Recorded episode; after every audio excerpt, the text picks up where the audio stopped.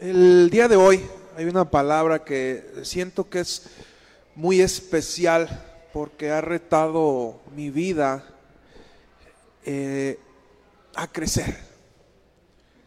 Pareciera que el crecimiento de una persona terminara eh, aparentemente por ahí de los de las mujeres en los 15, 16 años, de los hombres algunos hasta los 20, 21 eh, pero eso tiene que ver con el crecimiento físico.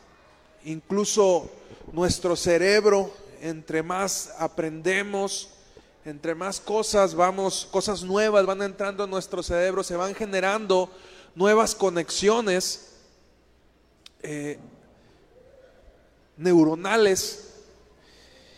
Y siendo sinceros, eh, realmente nunca dejamos de aprender. Eh, dejamos de aprender eh, cuando decidimos dejar de aprender. Gracias. Dejamos de crecer cuando decidimos dejar de crecer. Cuando nos ponemos nosotros mismos límites acerca de lo que, de lo que queremos lograr.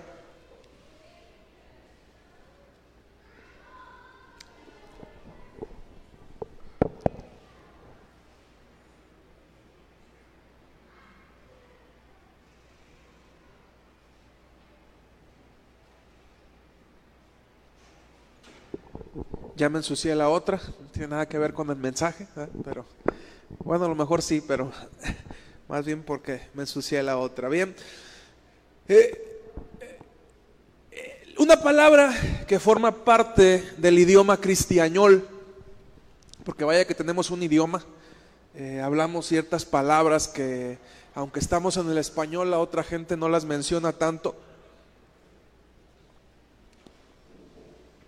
La palabra fe es una palabra base. La cantamos si tuvieras fe como un grano de mostaza. Hablamos mucho acerca de la palabra fe, pero yo te, te haría esta pregunta. ¿Realmente entiendes lo que significa la palabra fe? Los cristianos nos llamamos a nosotros mismos hombres o mujeres de fe. Y yo te diría, ¿será cierto?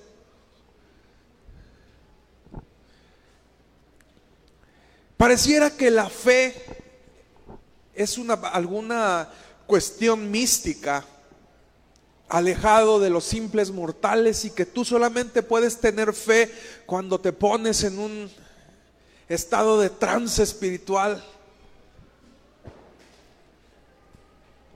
Y que la fe está reservada para una élite de maestros que han entregado su vida completamente a Dios y que la fe se vuelve inalcanzable para personas como usted o como yo, que aparentemente vivimos vidas normales.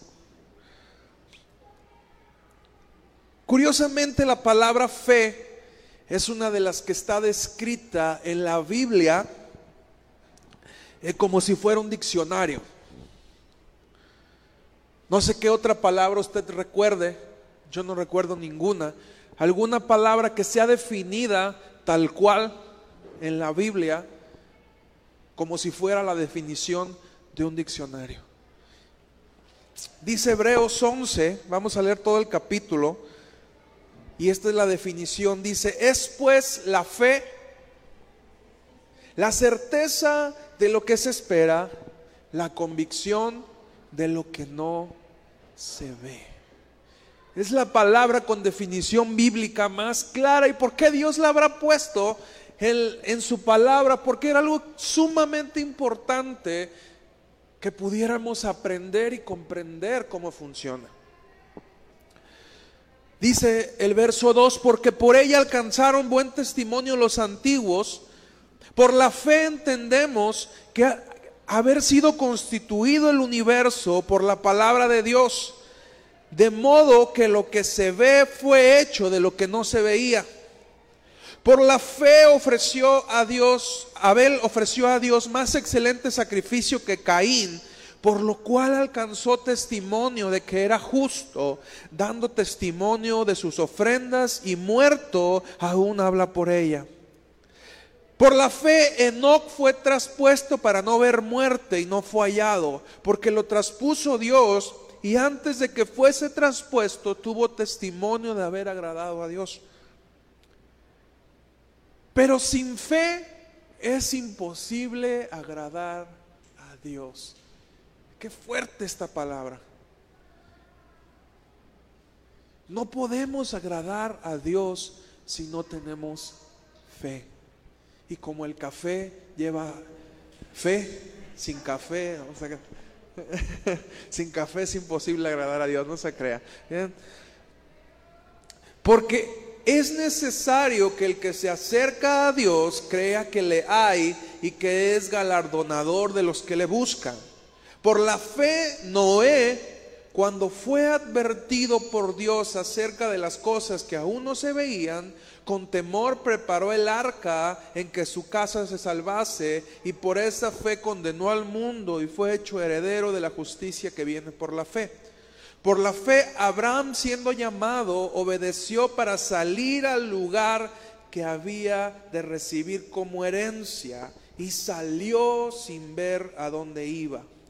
Por la fe habitó como extranjero en la tierra prometida, como en tierra ajena, morando en las tiendas con Isaac y Jacob, coherederos de la misma promesa, porque esperaba la ciudad que tiene fundamentos, cuyo, cuyo arquitecto y constructor es Dios. Bien, Dios es arquitecto y constructor. Entonces, si usted tiene alguna de estas profesiones, sienta que tiene la misma profesión de Dios. Bien. Por la fe también la misma Sara, siendo estéril, recibió fuerza para concebir y dio a luz aún fuera del tiempo de la edad, porque creyó que era fiel quien lo había prometido. Por lo cual también de uno, y ese ya casi muerto, salieron como las estrellas del cielo en multitud y como la arena innumerable que está a la orilla del mar. Conforme a la fe murieron todos sin haber recibido lo prometido, sino mirándolo de lejos y creyéndolo y saludándolo y confesando que eran extraños sobre la tierra. Porque los que esto entender que buscan una patria, pues si hubiesen estado pensando en aquella de donde salieron, ciertamente tenían tiempo de volver. Pero anhelaban una mejor, esto es celestial, por lo cual Dios no se avergüenza porque les ha preparado una ciudad. Por la fe Abraham, cuando fue probado, ofreció a Isaac y el que había recibido las promesas ofrecía a su unigénito, pensando que Dios es poderoso para levantar aún de entre los muertos, de donde en este sentido figurado también le volvió a recibir. Por la fe bendijo Isaac a Jacob y Esaú respecto a cosas venideras. Por la fe Jacob al morir bendijo a cada uno de los hijos de José y adoró apoyado sobre el extremo de su bordón. Por la fe José al morir mencionó la salida de los hijos de Israel y dio mandamiento acerca de sus huesos. Por la fe Moisés cuando nació fue escondido por sus padres por tres meses porque le vieron niño hermoso y temieron el decreto del rey.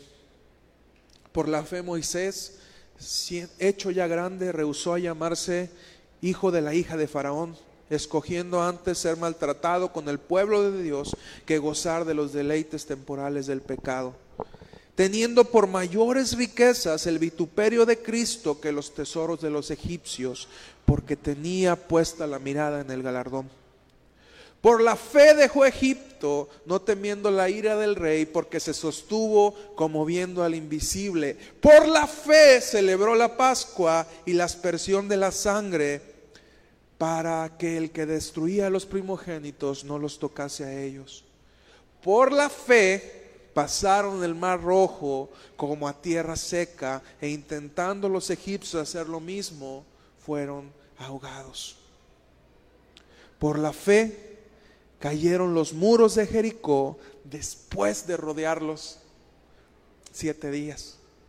Por la fe, Rahab la ramera no pereció juntamente con los desobedientes, habiendo recibido a los espías en paz. ¿Y qué más digo? Porque tiempo me faltaría contando de Gedeón, de Baruch, de Sansón, de Jefté, de David, así como de Samuel y de los profetas, que por fe conquistaron reinos, hicieron justicia, alcanzaron promesas, taparon bocas de leones. Apagaron fuegos impetuosos, evitando el filo de espada. Sacaron fuerzas de la debilidad, se hicieron fuertes en batallas, pusieron en fuga ejércitos extranjeros. Las mujeres recibieron sus muertos mediante resurrección, mas otros fueron atormentados, no aceptando el rescate a fin de obtener mejor resurrección. Otros experimentaron vituperios y azotes y jamás de esto prisiones y cárceles. Fueron apedreados, aserrados, puestos a prueba, muertos a filos de espada, anduvieron de acá para allá cubiertos de pieles de ovejas, de cabras, pobres, angustiados, maltratados, de los cuales el mundo no era digno, errando por los desiertos, por los montes, por las cuevas y por las cavernas de la tierra. Y todos estos, aunque alcanzaron buen testimonio mediante la fe, no recibieron lo prometido, proveyendo Dios alguna cosa mejor para nosotros, para que no fuesen ellos perfeccionados aparte de nosotros.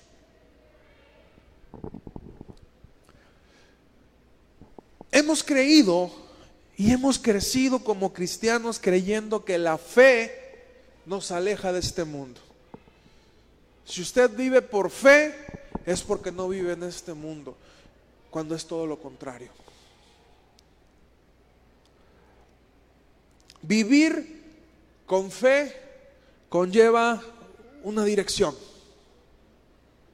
Diga conmigo, dirección. Y viendo con certeza lo que esperas y teniendo la convicción precisa de lo que vas a recibir. Saber hacia dónde vas.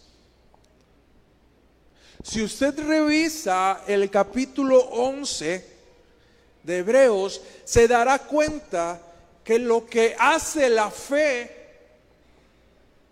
en los hombres y mujeres de fe es actuar. Usted no puede decir que es una persona de fe si no actúa. Por la fe Abel ofreció la mejor ofrenda. Por la fe Abraham salió de su tierra. Por la fe Abraham vivió como extranjero. Por la fe Abraham tuvo un hijo. Por la fe Abraham bendijo a sus hijos. Por la fe Moisés decidió renunciar a los privilegios para convertirse en un israelita más.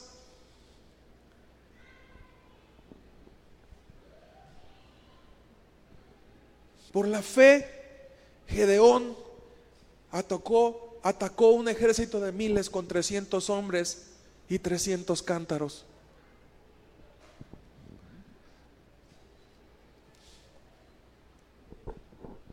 Por la fe, Sansón, con su último aliento, con su último esfuerzo, mató tres mil filisteos.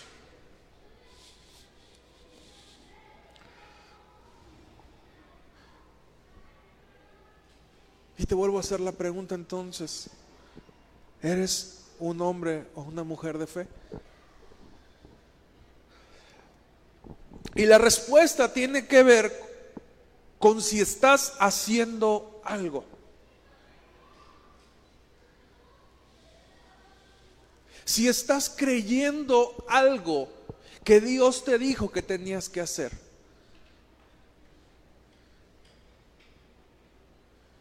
Porque puedes tener la dirección, pero si no estás caminando de acuerdo a esa dirección, no estás viviendo por fe. Y hemos escuchado muchas veces que vivir por fe es dejar tu trabajo para que Dios te provea por fe.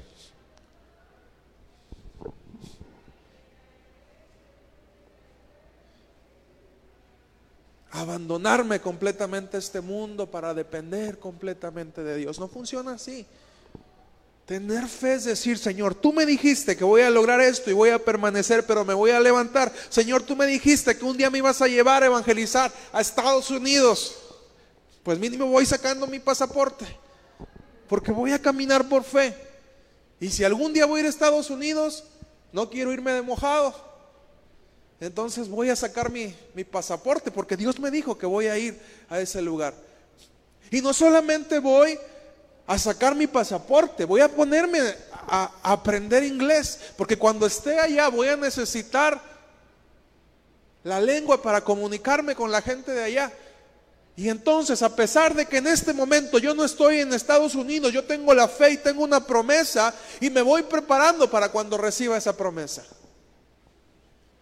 Y el día que Dios me lleve a Estados Unidos, yo ya sé hablar inglés y yo ya tengo mi pasaporte listo para cuando se ofrezca. ¿Estamos comprendiendo este ejemplo de fe? Ay, si Dios me dijo que me va a llevar a los Estados Unidos, amén, algún día, hermano. Y no hacemos nada por recibirlo, eso no es tener fe. Eso es tener una dirección y tener flojera.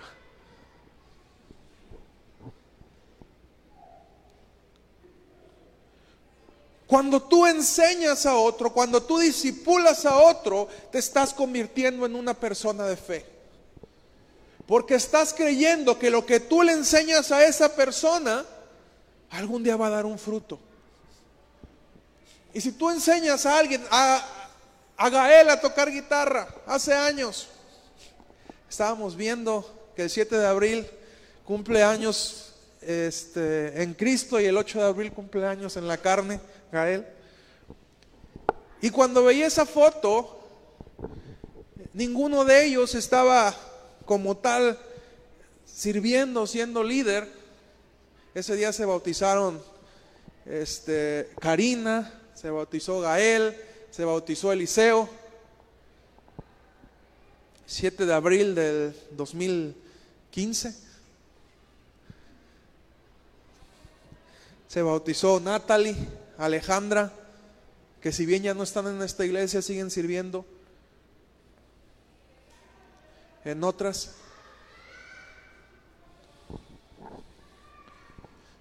Y cuando iniciamos con ese proceso, estábamos iniciando con un proceso de fe. Y hoy en día, Gael, Karina, Eliseo no estarían ministrando en este lugar si alguien no hubiera creído que ellos podían ser algo. Y alguien con fe invirtió en sus vidas. Sus horas, su tiempo, empezó a enseñarles para que ellos pudieran crecer y para que en estos momentos, seis años después, ellos fueran los que estuvieran ministrando la alabanza. Pero eso implicó un proceso de fe. Ay, sí, Gael va a ser un ministro de alabanza, pero nadie le dio clases. ¿Usted cree que estaría aquí al frente? Obviamente no. Y cuando Jesús hablaba de una semilla de mostaza, hablaba de esto, de actuar. Y que lo que sabemos, que queremos ver más adelante, voy a empezar a sembrar y voy a empezar a creer en Dios. Que algún día ellos van a crecer. Que algún día ellos van a aligerar el trabajo en la iglesia.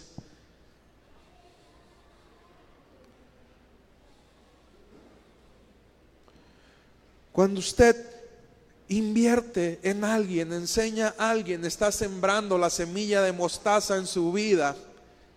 Y esa semilla, que aunque es pequeñita, aunque parece insignificante, dijo Jesús, termina siendo la más grande de las hortalizas. Y hablando de semillas, el mayor acto de fe que hay en esta tierra, pero que lo vemos tan común es el sembrar. Cuando usted siembra, está haciendo, está ejercitando su fe.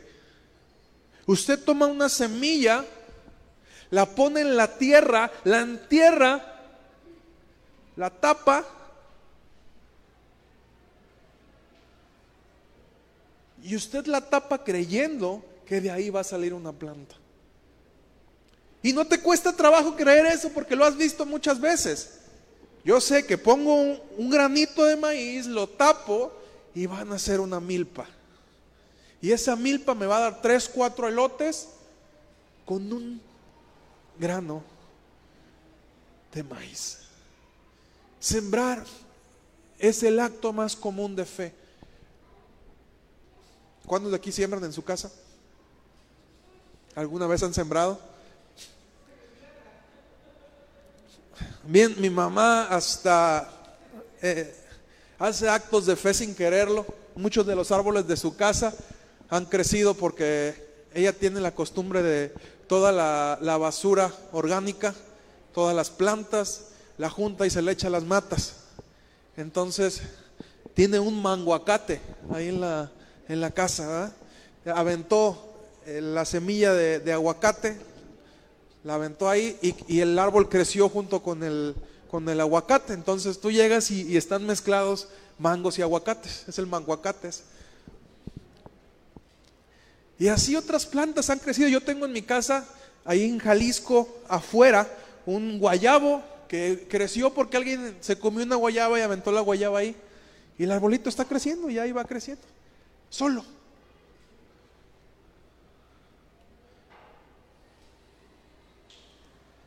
Por fe ponemos la semilla y cuidamos el espacio. Regamos. Aparentemente no vemos nada.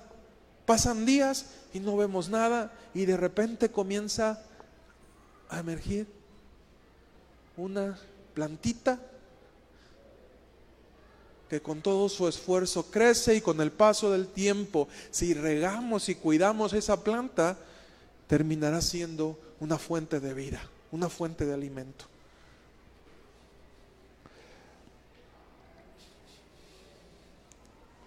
Dios hace su parte cuando nosotros hacemos la nuestra.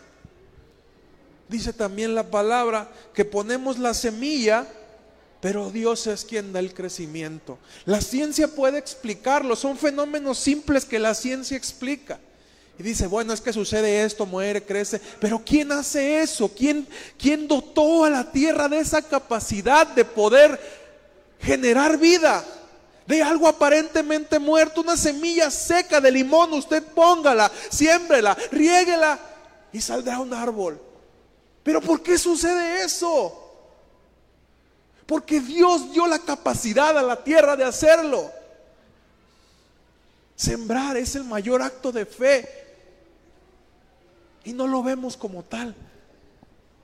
El agricultor es un hombre de fe.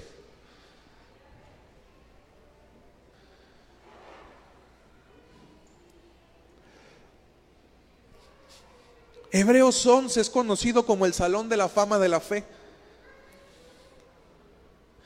Y he escuchado algunos predicadores que hablan mal de Sansón. Y Sansón está en ese grupo. Y decía uno una vez, a mí no me gusta hablar mal de Sansón. Que, imagínate que, Dios me, me, permita llegar al cielo y me lo encuentre allá. Ah, con que tú estuviste hablando mal de mí, ¿verdad? Sansón con todo y sus errores, y, y esto es lo hermoso de la, de la palabra, con todo y los errores de Sansón, Dios lo incluyó en el espacio para los hombres y mujeres de fe. Dios escogió a una prostituta para estar en el salón de la fama de la fe.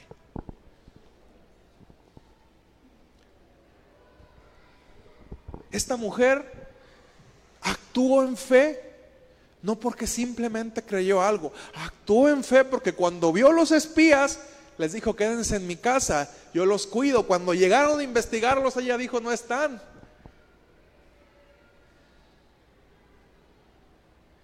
Los dejó ir y eso le valió para salvar su vida. Ella supo negociar y les dijo, yo les regalé la vida, acuérdense de mí cuando vengan a conquistar esto. Ella creyó que los israelitas iban a conquistar la tierra y eso le valió no solo para salvar su vida y para aparecer en el salón de la fama de la fe, sino para ser la tatara, tatara, tatara, tatara abuela de Jesús. Si usted revisa la genealogía de Jesús, esta mujer se casó con un hombre llamado Salmón, que tuvo un hijo llamado Vos, que se casó con una moabita. Ah, no, con, bueno, pues ahí está.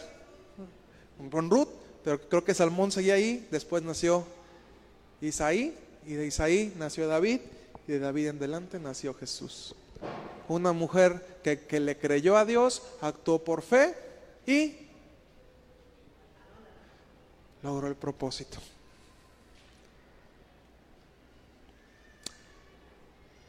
Vivir por fe es tener relaciones sexuales esperando tener un hijo. Imagínense que Abraham, esperando la promesa de Dios, no se hubiera llegado a Sara. ¿Usted cree que hubiera sido posible?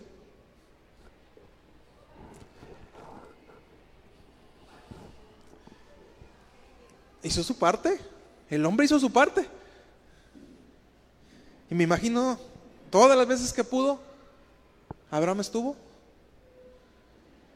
Hasta que un día, cuando menos lo esperó, porque lo dice la palabra, y Abraham se llegó a su mujer, y Sara concibió, aun cuando ya le había cesado la costumbre de las mujeres.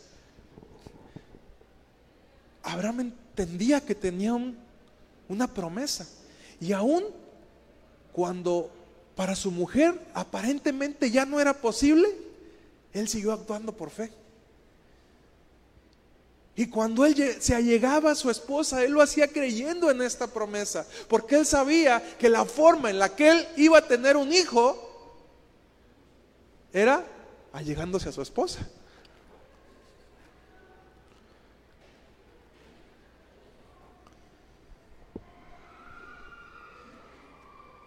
Usted no puede esperar que su esposa salga embarazada si no se le acerca.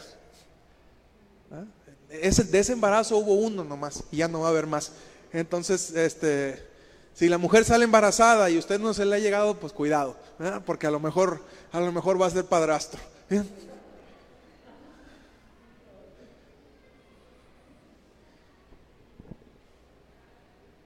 Usted hace su parte. Usted pone la semilla y es el mismo proceso. Y sabes, no valoramos el proceso de lo que es tener un hijo porque no hemos batallado para tenerlo. Quien ha tenido problemas para tener un hijo valora el proceso tan complicado, tan complejo que se tiene que dar para tener un hijo. Un día por curiosidad usted investigue qué es lo que sucede para que usted pueda tener un hijo y se va a dar cuenta de que todo tiene, que ser un montón de cosas, acomodarse de manera perfecta, ni un segundo más, ni un segundo menos, para que la semilla se una y se forme un hijo. Y, no entendemos ese proceso. Recuerdo una, una, muchacha que nos platicaba esto, ellos tenían problemas para tener un hijo y, tuvieron que pasar por un proceso de fertilidad, intentaron tener un hijo a través de la inseminación artificial. Y nos decía, no te imaginas lo complicado que es ese proceso. Porque ni siquiera por inseminación artificial le atinaban al momento exacto para que ella pudiera concebir. Y ella sigue sin poder tener hijos. Pero los que tenemos por puños ni, cuenta nos damos, ¿eh? Rápido, ahí salió embarazada. La volteé a ver, salió embarazada. ¿eh? Ay, caray. ¿eh? Porque hay algunos que así, ¿verdad? Yo, este, Vacilo mucho Julio y a Marieli porque ellos pasaron por este proceso de que no podían tener hijos y ya después salían embarazados de la forma que fuera. ¿eh? Con dispositivos salió embarazada, cuidándose salía embarazada. Digo, Julio, ya no, y le volteé a ver, ¿vale? ponte el lente oscuro. ¿eh? Sal caminando con lente oscuro. ¿eh? No vaya a ser que, ven, que se venga otro.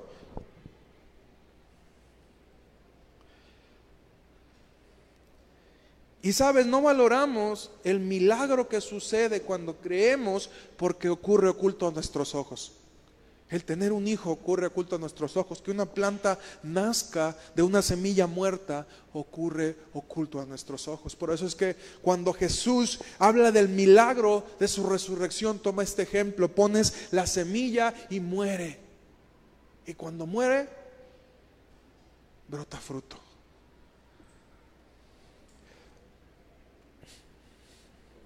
Vives en fe cuando haces tu parte y dejas a Dios que haga lo demás.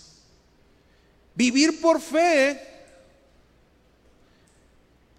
es orar por tu hijo, instruirlo, corregirlo, guiarlo, disciplinarlo. Ay, es que Dios me dio una promesa bien bonita para mi hijo. Me dijo que iba a ser un gran hombre de Dios, un pastor, un líder, un misionero, un evangelista. Dios hizo la promesa y Dios cumplirá. No, Dios te dio la dirección.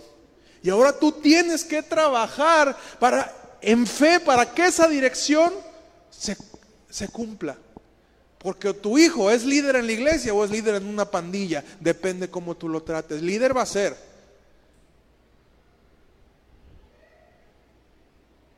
Pero cómo tú le des la formación va a determinar lo que va a terminar siendo de su vida.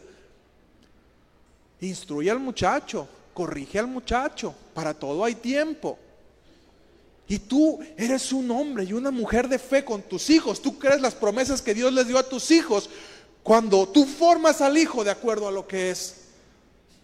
Es que Dios me dijo que mi hijo iba a ser adorador. Así ah, cuántas clases de música ha tocado, ha tomado. Es que Dios me dijo que él iba a cantar, que le iba a dar una voz melodiosa. Ah, sí, ¿a cuántas clases de canto fue? canta como, como gallo desvelado. ¿ah?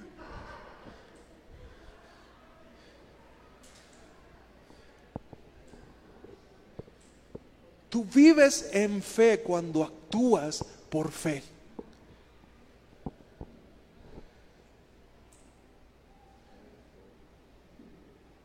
También vives por fe cuando dejas que Dios trate el corazón de tus hijos y no los estás protegiendo para que no les pase nada. No, Dios, no le hagas nada. Es tan tierno. Y Dios dice, necesitamos tratar con la vida de ese muchacho, esa muchacha. Tenemos un serio problema con vivir con fe y vivir por el destino. Confundimos estos dos conceptos cuando son diametralmente opuestos. Uno implica tener la dirección mientras el otro deja la dirección al destino. Uno trabaja por la dirección y el otro deja la dirección al destino.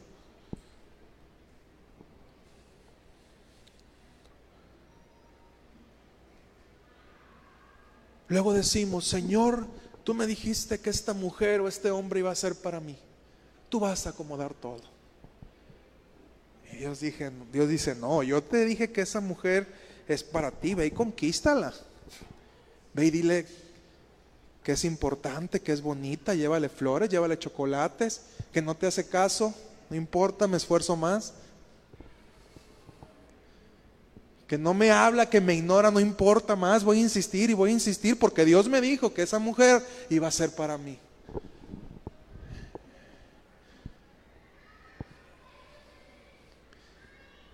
Y mi esposa se acuerda siempre en el tiempo, dos años que no, que no anduvimos, y ella me odiaba, no me hablaba, no quería ni que me acercara, y le dije, hazle como quieras, pero tú te vas a casar conmigo. Y ella se acuerda de eso. ¿Y qué crees que pasó? Casó conmigo. Pero no me senté a esperar. Dios te da una dirección. Pero tú actúas en fe cuando vives en esa dirección.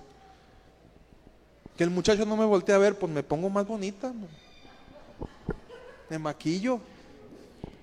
Lo, lo a ver coqueta. ¿ah? Bueno, a ver si se anima. Bien. Y sabes, cuando vives por fe, insistes en eso, porque sabes que Dios te dio esa dirección.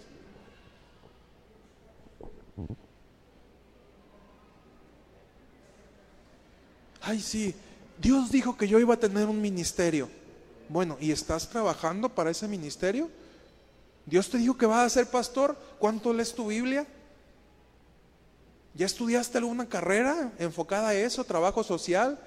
¿Psicología?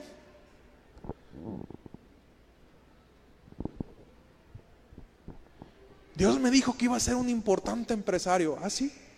¿Qué estudiaste? ¿Cuántos diplomados tienes? ¿Cuántos cursos? Porque eso es vivir por fe. Vivir por fe es tener primeramente una dirección de parte de Dios.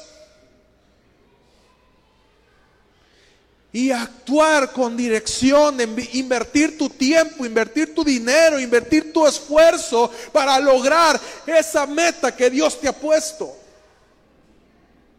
Cualquier cosa que no sea esa no implica tener fe.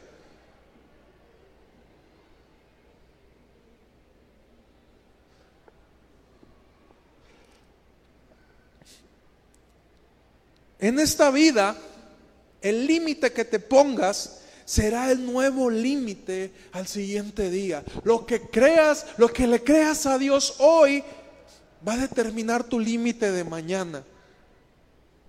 Y de pasado mañana. Y del otro. Y del otro día. Hasta que no te decidas creerle a Dios algo diferente. Con los jóvenes yo les insisto mucho en esta parte. ¿Ok? El límite que tú pongas en una relación va a ser el límite del siguiente día, sea con esa persona o sea con otra. Si en una relación tú permitiste que te agarrara la mano y tuviste la sensación de que te agarrara la mano, aún no estés con esa persona, tú vas a buscar que te agarre la mano porque se siente bonito. Y, y ese fue tu límite. Si ya fue un besito, al siguiente día, sea con esa persona, conociste a otra, tu límite va a ser el besito.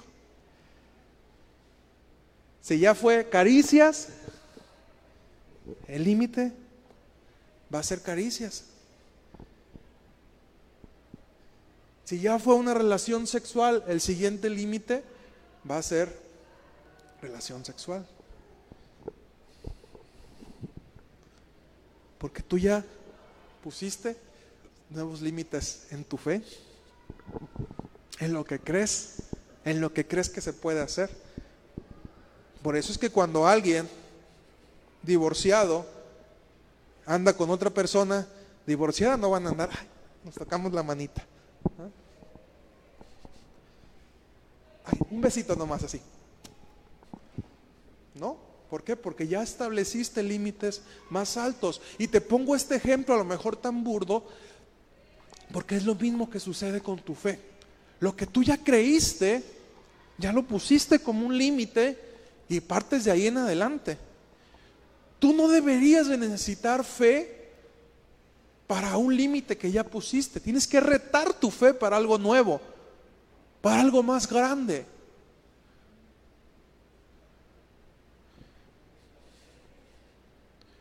Esta semana yo estaba, recuerdan que les platiqué los talleres, no recuerdo, o el domingo pasado, eh, que yo, yo ocupaba depositar un dinero el lunes. Porque un proveedor me, dijo, ¿sabes qué ocupo que me deposites? Nueve mil pesos. Y el día del, del, jueves que estuvimos en la alberca, este, le dije, ¿sabes qué, Se Quédate en el negocio que yo tengo fe que Dios nos va a proveer. Y bueno, actuar en fe es quédate a abrir el negocio. Porque pues si el negocio está cerrado y Dios me va a bendecir, llegan los que está cerrado, se van. O sea, y la bendición se te fue. Bien. Dios nos dio los recursos, pagamos el lunes. Y me habló otro proveedor, ocupo que me deposites y no tenía ese dinero, era el jueves. Yo estaba angustiado. Y cuando estaba preparando esta palabra dije, bueno, yo ya creí una vez que tú me ibas a dar el dinero que necesitaba. ¿Por qué tengo que estar angustiado por lo mismo? Y dije, Señor, tú sabes que necesito el día de hoy cuatro mil pesos para pagarle a este proveedor. ¿Qué crees que pasó?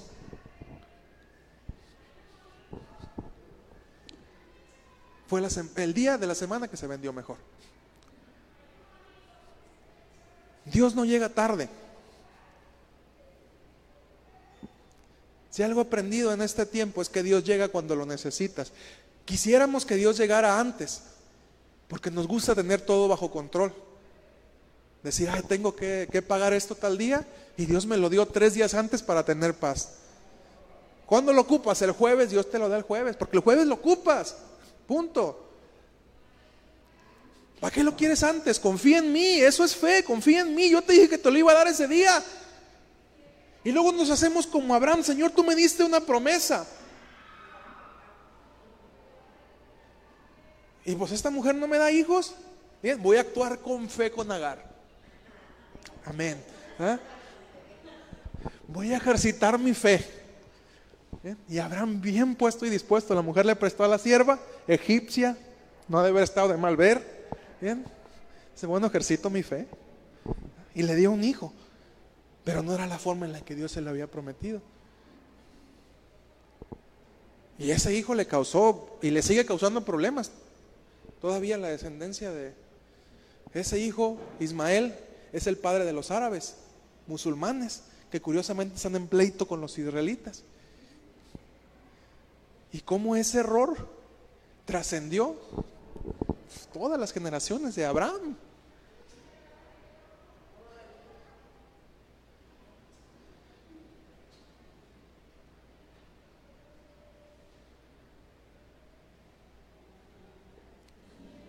No sé si usted ha continuado leyendo la vida de Abraham. ¿Usted sabía, por ejemplo, que Ismael e Isaac no fueron sus últimos hijos, los únicos hijos. ¿Usted sabía eso?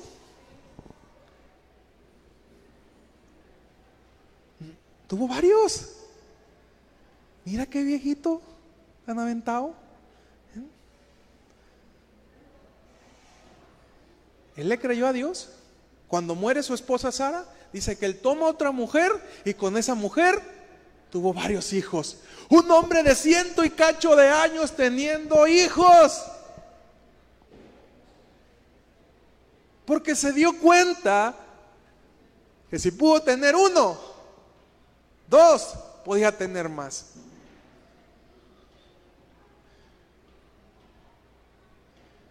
Después de que murió Sara, te estoy hablando de 120, ciento y feria de años, Hace poco leía un libro que se los recomiendo mucho, luego se los paso. Se llama El placer sexual para los matrimonios. Explicaba cómo esto es un músculo, ¿bien? Y que la mayoría de las personas que sufren de problemas de esto tienen que ver más con una cuestión de mente. Un músculo que tú sigues ejercitando, que tú sigues usando, que tiene que ver con que tú creas acá, funciona. Abraham supo que podía hacerlo. Y la Biblia lo dice y aquí y lo leímos. Alguien que estaba como muerto, alguien con muchísimos años, un anciano. Dios le dio una promesa, él la creyó y vivió por fe. Y obviamente a esta mujer, pues tuvo que este, llegarse a ella para que esta mujer le diera hijos. Abraham actuó por fe. Y te digo estos ejemplos para que se te quede bien grabado en tu corazón. ¿Bien? Y en tu mente, perdón. Y te hago esta pregunta, entonces, ¿dónde están los límites de tu fe? ¿Dónde los dejaste? ¿O estás volviendo a no creerle a Dios en algo que Él ya te ha respondido?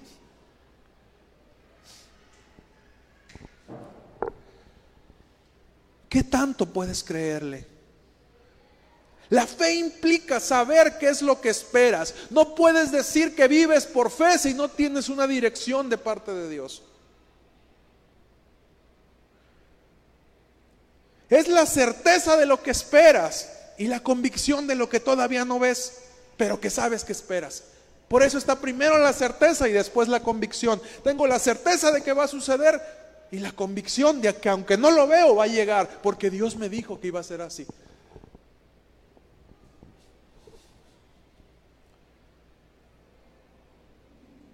No puedes vivir por fe si no sabes qué es lo que esperas o a dónde vas. Abraham sabía que tendría un hijo, lo cual lo llevó a cometer incluso errores, pero sabía que tendría un hijo. Y en esa fe actuó. Y en esa fe le creyó a Dios.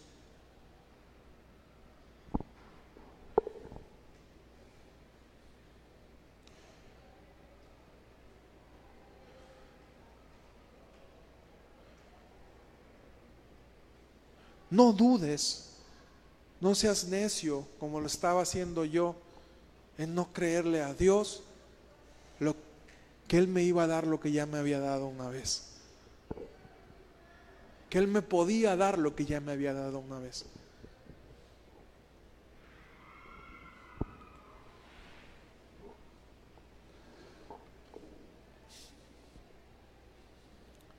Quizá por eso es bueno recordar promesas de Dios. Recordar las victorias que has tenido con Dios. ¿Qué victorias te ha dado Dios? ¿En qué cosas le has creído y te ha respaldado? ¿Las tienes aquí y aquí o ya se te olvidaron?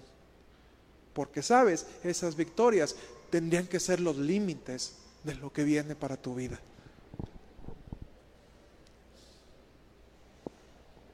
Y no volver a empezar.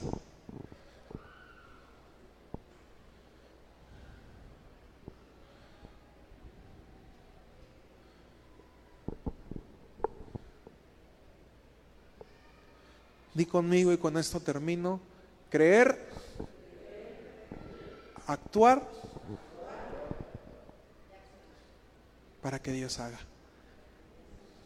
Este es el proceso. Dios te da una dirección, tú la crees, actúas de acuerdo a esa fe y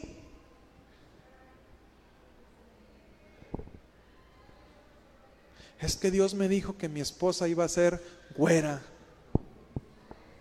Y yo le creo a Dios que va a ser güera. Pero mientras llega la güera ando con una morena, ¿verdad? Pues para, no estar solo, para no estar solo, ¿verdad?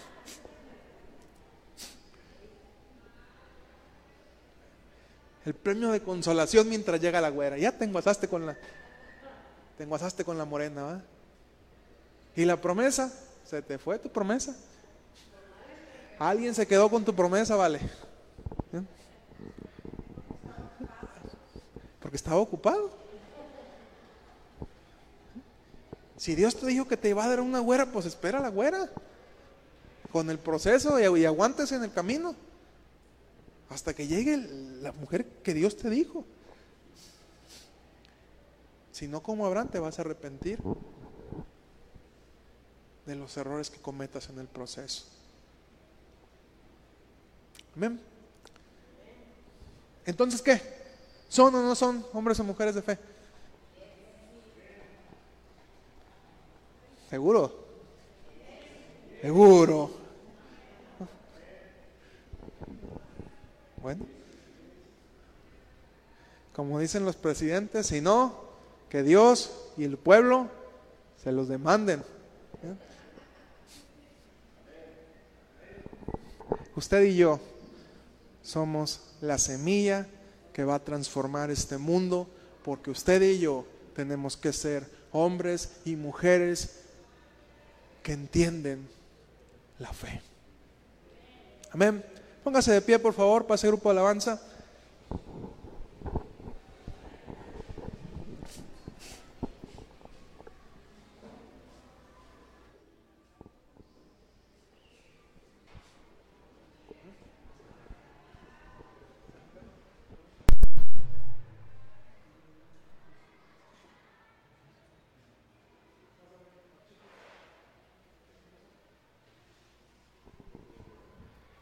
Titan, Titan.